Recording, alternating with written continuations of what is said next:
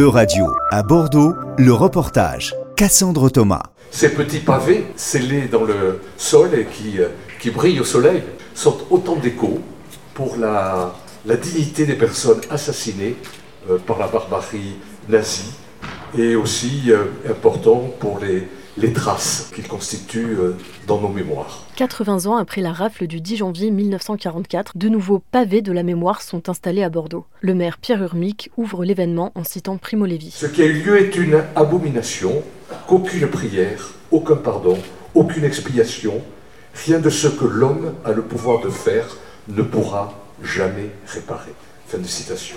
Donc rien ne pourra jamais réparer l'extermination de 6 millions de femmes et d'hommes, de 6 millions d'adultes, d'enfants et de vieillards. Rien ne pourra jamais réparer, mais aujourd'hui nous pouvons, nous devons rendre leur dignité à ces 6 millions de victimes de l'Allemagne nazie. En l'occurrence, les noms d'Aaron et Nadia Cyrulnik sont inscrits sur ces deux pavés au 60 rue de la Rousselle, leur dernier lieu d'habitation. Leur fils, le psychanalyste Boris Cyrulnik, qui a réussi à s'échapper de la synagogue dans laquelle il était retenu à l'âge de 6 ans, est présent pour leur rendre hommage. Ce qui me touche particulièrement, c'est que c'est la première fois que mes parents ont une sépulture. Parce qu'ils sont morts sans sépulture.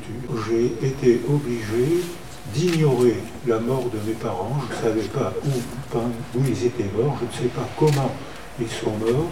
Et ça, c'est source de honte et c'est source de culpabilité. Mais grâce à Bordeaux, grâce à vous, monsieur le maire, grâce à vous qui participez enfin au rituel du deuil, à l'enterrement de mes parents, c'est la reconnaissance qu'ils ont été vivants, ils sont là, ils ont vécu là. Donc vous pensez bien que pour moi c'est un sentiment de gratitude immense pour vous tous, pour le, maire et pour la ville de Bordeaux. Une fois les discours terminés, place maintenant à la pose des pavés.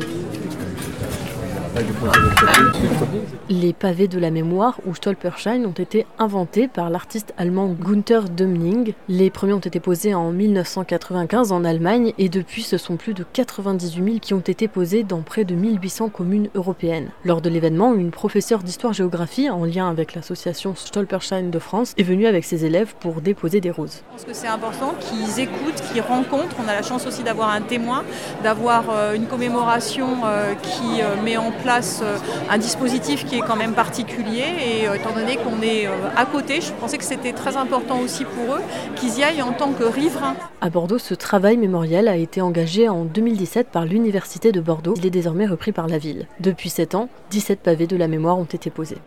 C'était un reportage de radio à Bordeaux, à retrouver sur euradio.fr.